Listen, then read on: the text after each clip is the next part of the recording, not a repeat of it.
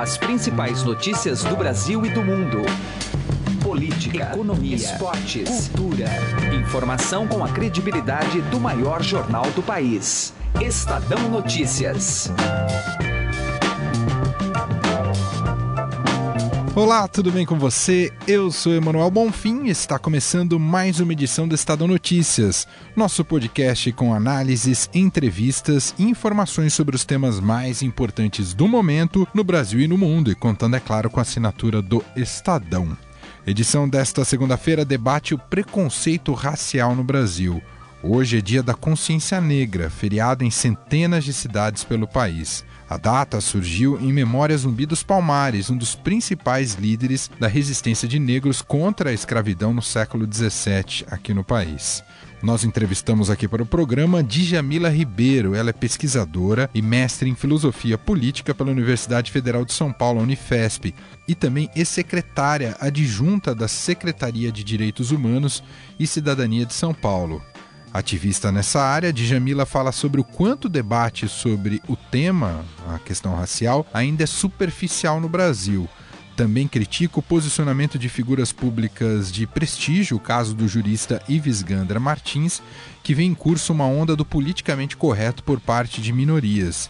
Djamila também conta como foi fazer parte do outro lado ao poder propor políticas públicas e ainda lamenta que o caso do apresentador William Vac tenha terminado como um mero apontar de dedos nas redes sociais. Confira ainda nesta edição do programa a Agenda Econômica da Semana com Raíssen Abac entrevistando Maria Regina Silva, que é editora do broadcast econômico da Agência Estado. Para você participar aqui do nosso Estado Notícias, mande um e-mail para podcast@estadão.com. Lembrando que este programa está disponível no Spotify. Acesse lá a plataforma de streaming, coloque o nome do programa e passe a acompanhar todas as nossas publicações.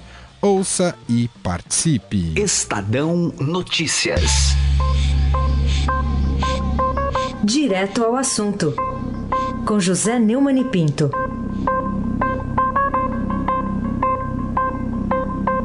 Critiquei com muita veemência aqui no podcast o pedido que o advogado do presidente Michel Temer, Eduardo Carnelos, fez ao relator no Supremo Tribunal Federal dos pedidos de inquérito feitos pelo Procurador-Geral da República da época, Rodrigo Janot, contra o cliente dele. O próprio advogado telefonou para o pessoal do Falso Macedo para dizer que não era bem aquilo. Na verdade era. Tanto era que agora estamos tendo a notícia de que o relator atendeu ao pedido dele, em parte, mandando para o plenário do Supremo a decisão a respeito dessa mudança na questão da divisão do processo entre o que tem o foro privilegiado, que é o presidente, e os outros que não têm. Esta é uma medida que, em primeiro lugar, abusa em relação ao super privilégio que o presidente já tem, porque a defesa mesma alega que ela não terá conhecimento de eventuais denúncias que podem ser feitas contra outros crimes do presidente em sociedade com essas pessoas ao longo do processo e essa defesa não terá conhecimento dessas denúncias, o que admite que pode haver delitos ainda desconhecidos da opinião pública que precisam aparecer. A outra coisa é que cria uma extensão do foro privilegiado, a sociedade brasileira está toda revoltada contra o foro privilegiado e não tem sentido estender o foro privilegiado, super privilegiado do presidente, para que não tem foro nenhum, que é o caso desses outros réus nesses processos. Eu só espero que o plenário do Supremo Tribunal Federal tenha um mínimo de juízo e mande esse processo, esse pedido, para o lugar correto para o qual já devia ter sido mandado o lixo. José Neumann e Pinto, direto ao assunto. Estadão Notícias.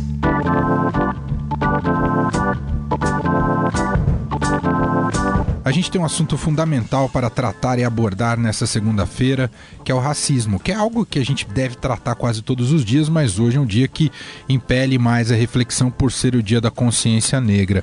E a gente está em contato com alguém que é, atua bastante nessa seara com muita força e muita representatividade. É pesquisador e mestre em filosofia política pela Universidade Federal de São Paulo, Unifesp, e foi secretária adjunta da Secretaria de Direitos Humanos e Cidadania de São Paulo Djamila Ribeiro. Djamila, obrigado por nos atender, tudo bem com você? Tudo bom, prazer é meu. Olá a todos os ouvintes. Jamila, como é que você vê a importância da data de hoje, se ela cumpre um papel para aquilo que foi criado? Como é, a, a, além do campo simbólico, a, atitudes concretas vinculadas ao dia de hoje, como é que você vê? É, eu acho importante, primeiro que foi uma luta para louvar Zumbi dos Pomares, né, no 20 de novembro. Eu acho importante a gente sempre lembrar, memória de Zumbi, lembrar o Quilombo dos Palmares, que teve mais de 100 anos de resistência, num período de três séculos de escravidão no Brasil. É, é, um herói nacional, então, assim como a gente celebra outros heróis nacionais, é importantíssimo. É, e eu acho que é um mês, é, como você disse muito bem, a gente precisa tratar esses temas todos os dias, mas eu acho que é um mês onde a gente consegue pautar isso de uma maneira mais abrangente e para que as pessoas entendam que se é necessário ter um dia da consciência negra é justamente porque a gente vive num país racista, onde as oportunidades não são iguais, onde a discriminação se dá baseada na cor da pele, né? Então é necessário lembrar as pessoas que muitas vezes o que acontece no Brasil é a naturalização de um discurso violento é, que tenta é, meio que naturalizar os lugares colocados na sociedade e não entender que eles são frutos de opressões históricas. E um dia como hoje também é muito importante, com base em certas opiniões, e não sei se você concorda nesse ponto, Djamila. Ah, na semana passada, o Ives Gandra, né, o jurista Ives Gandra da Silva Martins, uhum ele voltou a ser assunto por conta de uma declaração que é até mais antiga, que ele já tinha feito num artigo, uhum. mas o trecho é não sou negro, nem homossexual, nem índio, nem assaltante, nem guerrilheiro, nem invasor de terras. Como faço para viver no Brasil uhum. nos dias atuais? Ah, o dia de hoje é um pouco a resposta a essa demanda dele, por exemplo? Sem dúvida nenhuma, né? É um tipo de afirmação que eu considero muito violenta num país tem genocídio indígena, num país onde os povos indígenas estão sendo dizimados, não tem direito à terra, num país em que a gente tem, na verdade, desde a lei de 1850, a lei de terras, é uma desigualdade absurda que privilegia grandes latifundiários em detrimento da maioria da população. Então, acho que é um incômodo também que vem por conta, acho que, de alguns levantes de vozes que a gente teve nos últimos tempos. E aí as pessoas se incomodam quando certos grupos passam a reivindicar direitos de maneira mais assertiva ou de maneira mais visível, na verdade, nem assertiva. Então, acho que o, o Ives Gandra fazer esse tipo de afirmação é só o reforço do quanto que a gente precisa ainda trabalhar muito, o quanto que a gente precisa de políticas públicas nesse país, sobretudo na área da educação, para transformar a mentalidade das pessoas, para que elas se responsabilizem de fato por uma sociedade mais justa e que é é uma sociedade extremamente violenta para mulheres, uma sociedade extremamente violenta para pessoas negras, e isso não é a gente que está falando, né? Existem pesquisas que mostram isso, é, inclusive números oficiais de institutos como o IBGE, o IPEA. Então, acho que só mostra o quanto a gente ainda precisa muito falar e quanto a gente ainda tem de trabalho pela frente, porque grupos que são historicamente privilegiados têm se incomodado com o mínimo levantes de vozes ou um mínimo é, alcance de direitos por grupos que nunca tiveram. Você citou até alguns estudos né, de alguns institutos e chamou muita atenção na última sexta-feira, Djamila, alguns dados que foram publicados pelo IBGE na PNAD contínua, que é um estudo inédito, por sinal, né, na medida é, quando mediu o desemprego, mas fez isso né, com, com recorte com relação à ocupação e a diferenciação por pele branca ou negra. Né, uhum. e, e, traz aqui algo surpreendente e alarmante: seis em cada dez desempregados atualmente no Brasil são pretos ou pardos. Uhum. Isso é mais uma prova que a questão do preconceito é, além de, uma, de, de, um problema também cultural, é acima de tudo estrutural, Djamil? Sem dúvida nenhuma, é estrutural e institucional. Né, que eu acho que é justamente esse debate, inclusive, que a gente precisa começar a fazer no Brasil. Porque muitas vezes as pessoas acham que debater racismo é só no campo do individual, né? Quando uma pessoa ofende outra pessoa individualmente. Quando, na verdade, o debate é muito mais profundo, né? Como essa pesquisa mostra, como uma pesquisa que saiu recentemente que mostra que mulheres negras com graduação ganham até 43% do salário de um homem branco. Então, é mostrando que, estruturalmente falando, não existem as mesmas possibilidades, as mesmas condições concretas de acesso à humanidade, de acesso a espaços de poder.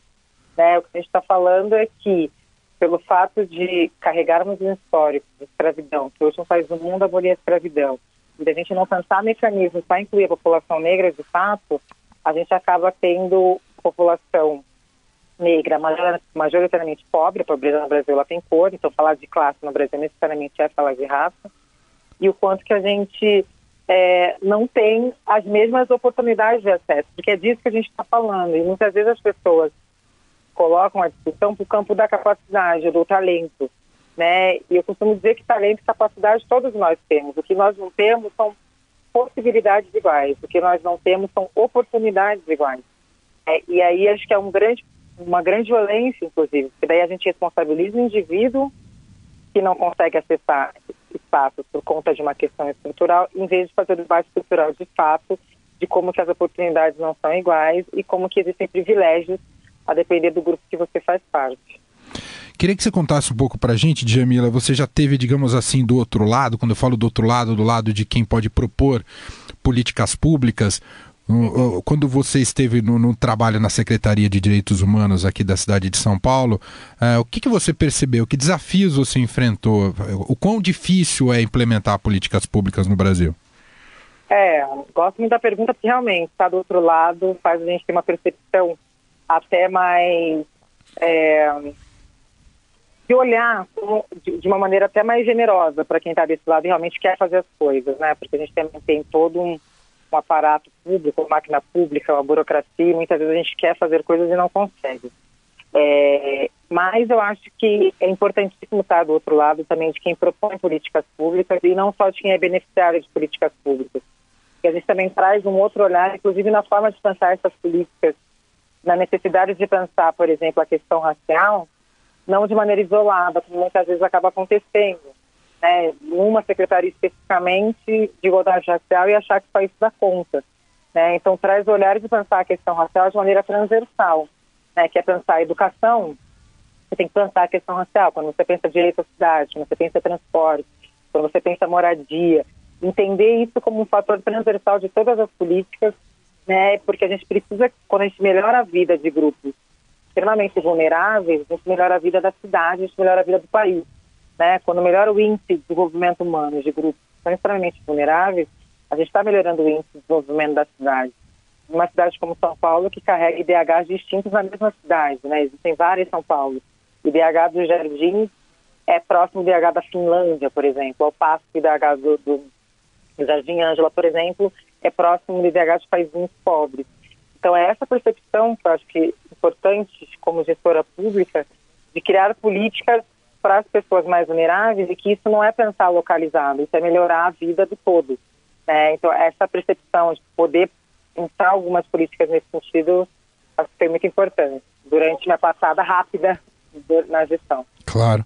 Queria colher uma opinião sua, imagino que você já tenha sido muito consultada sobre isso, mas é mais no sentido o, o caso que todo mundo observou e esteve nas redes sociais, enfim, foi debate nacional por conta da atitude do William Vac, que foi uhum. revelado, né? Ah, o uhum. vídeo foi revelado.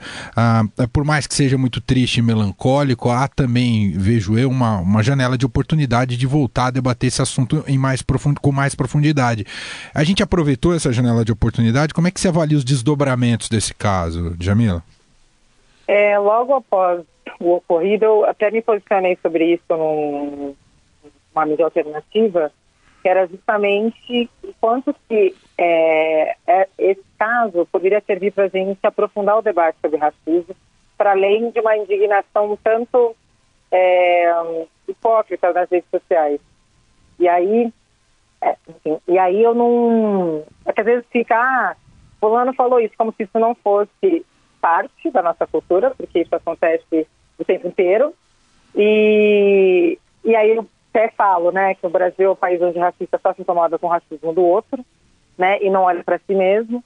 E quando a gente está falando, pegar um caso desse, seria uma oportunidade importantíssima para aprofundar o debate, para além de ficar uma falta de indignação. Então, eu pergunto, né, para as pessoas lá, que são empregadoras e estão indignadas, eu pergunto, existem pessoas negras no, no seu espaço de trabalho, você contrata pessoas negras, né? A empresa tem programas de diversidade. Se você é educador, você traz sistemas para a sala de aula. Né? Então, para além de uma questão só de mostrar uma, uma pseudo-indignação, eu achava importante refletir mais profundamente sobre isso, inclusive as pessoas que estavam indignadas de fazer reflexão dentro dos seus próprios espaços de atuação. Muito bem, ouvimos a pesquisadora e mestre em filosofia política pela Universidade Federal de São Paulo, também foi secretária adjunta da Secretaria de Direitos Humanos e Cidadania aqui da cidade de São Paulo, Djamila Ribeiro. Papo sensacional. Na web tem material muito farto sobre ela. A Djamila é blogueira, né? Fica na Carta Capital os seus posts, é isso, né, Djamila? Isso, colunista da Carta. Colunista da Carta, os textos são maravilhosos, vale muito a pena acompanhar que eu acho que traz aí vários pontos de reflexão aí para nossa vida. Muito obrigado, viu, Djamila? Eu que agradeço, é um prazer. Estadão Notícias. Economia. Agora chegou o momento da nossa tradicional agenda econômica da semana, sempre apresentada às segundas-feiras. O destaque vem com Raíssen Abac em conversa com Maria Regina Silva, editora do broadcast da Agência Estado. Regina, vamos começar falando da reforma ministerial que está no radar ainda, né? Exatamente. Olha, Raíssa, apesar do feriado em cidades como São Paulo e Rio de Janeiro em razão do Dia da Consciência Negra, as articulações políticas em Brasília em torno da reforma ministerial e da Previdência não devem devem parar, né? O governo deve continuar aí as articulações para tentar avançar nesses temas. Ainda em Brasília, Heisen, o Banco Central divulga o IBCBR, o índice de atividade, né, que serve aí como um balizador, uma referência para o PIB. Esse indicador, a expectativa de economistas, é de que ele mostre que a atividade continua a se recuperar de forma lenta e gradual. E com essa atividade que está retomando aí de maneira discreta, os analistas avaliam que ela ainda é incapaz de causar pressão inflacionária. Bom, falando em inflação, vai sair um índice de inflação também nessa semana? Exatamente. Na quinta-feira, o IBGE divulga o IPCA 15 de novembro. Apesar da expectativa de pressão né, de alta do indicador em razão do encarecimento de energia elétrica e também por parte dos combustíveis, a expectativa é de que o índice não acelere tanto devido ao comportamento benigno dos preços dos alimentos. A expectativa é de que o grupo alimentação volte a surpreender e ajude a conter essa influência de alta de combustíveis, de energia. Há economistas, Heisen, até falando que o grupo alimentação possa voltar a apresentar nova queda nesta leitura. Vamos aguardar, porque afinal de contas está chegando aí o Natal, né? Tem muita gente de olho nisso. Mas é, eu estou vendo que na agenda tem uma reunião do Banco Central com analistas de mercado. Para que, que é isso, Regina? Nesses encontros, Heisen, os diretores do Banco Central se reúnem com analistas do mercado financeiro. A gente vai ter na quinta-feira o encontro com analistas, economistas do mercado financeiro de São Paulo e na sexta-feira o encontro será com agentes do Rio de Janeiro. Nesses encontros, Heisen, o BC mais ouve do que fala com os analistas. Essas reuniões fazem parte das rodadas trimestrais que o BC faz com representantes do mercado financeiro a fim de colher informações para a confecção do relatório trimestral de inflação, chamado RTI. E o próximo documento será divulgado no dia 21 de dezembro. Ô, Regina, além dessas questões nossas domésticas, no que a gente tem que ficar de olho aí no exterior? Olha, no exterior, Heisen, temos na quarta-feira a divulgação da ata do Federal Reserve, o Banco Central, Fed, o Banco Central dos Estados Unidos. Porém, os economistas, analistas, investidores não estão tecendo grandes expectativas em relação ao documento, já que na última reunião do Banco Central norte-americano, os analistas entenderam que o Fed deve elevar a taxa básica de juros por lá em dezembro. Portanto, essa é a expectativa de que o documento confirme que o Fed pretende aí elevar os juros em dezembro. Bom, Heisen, enquanto aqui a gente tem o feriado aqui nesta segunda-feira, São Paulo, Rio de Janeiro, né? Porém Brasília aí não tem feriado. Nos Estados Unidos, o feriado é na quinta-feira, são de graças, então mercados estarão fechados. Porém, os investidores vão ficar atentos, né? A expectativa é de que o governo norte-americano dê sequência, né, à votação geral no Senado, né, depois do feriado, para a reforma tributária que o governo quer tentar aprovar por lá. Tá aí, essa a agenda econômica da semana com a Maria Regina Silva, repórter do broadcast da Agência Estado. Regina, obrigado. Até a próxima. Até a próxima. O Estadão Notícias desta segunda-feira vai ficando por aqui. Contou com a apresentação minha, Emanuel Bonfim, produção de Gustavo Lopes, participação de Heisen Abac e montagem de Nelson Volter. O diretor de jornalismo do Grupo Estado é João Fábio Caminuto. De segunda a sexta-feira, uma nova edição deste podcast é publicada. Você tem tudo à disposição no blog Estadão Podcasts. Lembrando que estamos no Spotify e mande seu e-mail para podcast@estadão.com. Um abraço, uma excelente semana para você que se inicia e final de feriado também. E até mais. Estadão Notícias.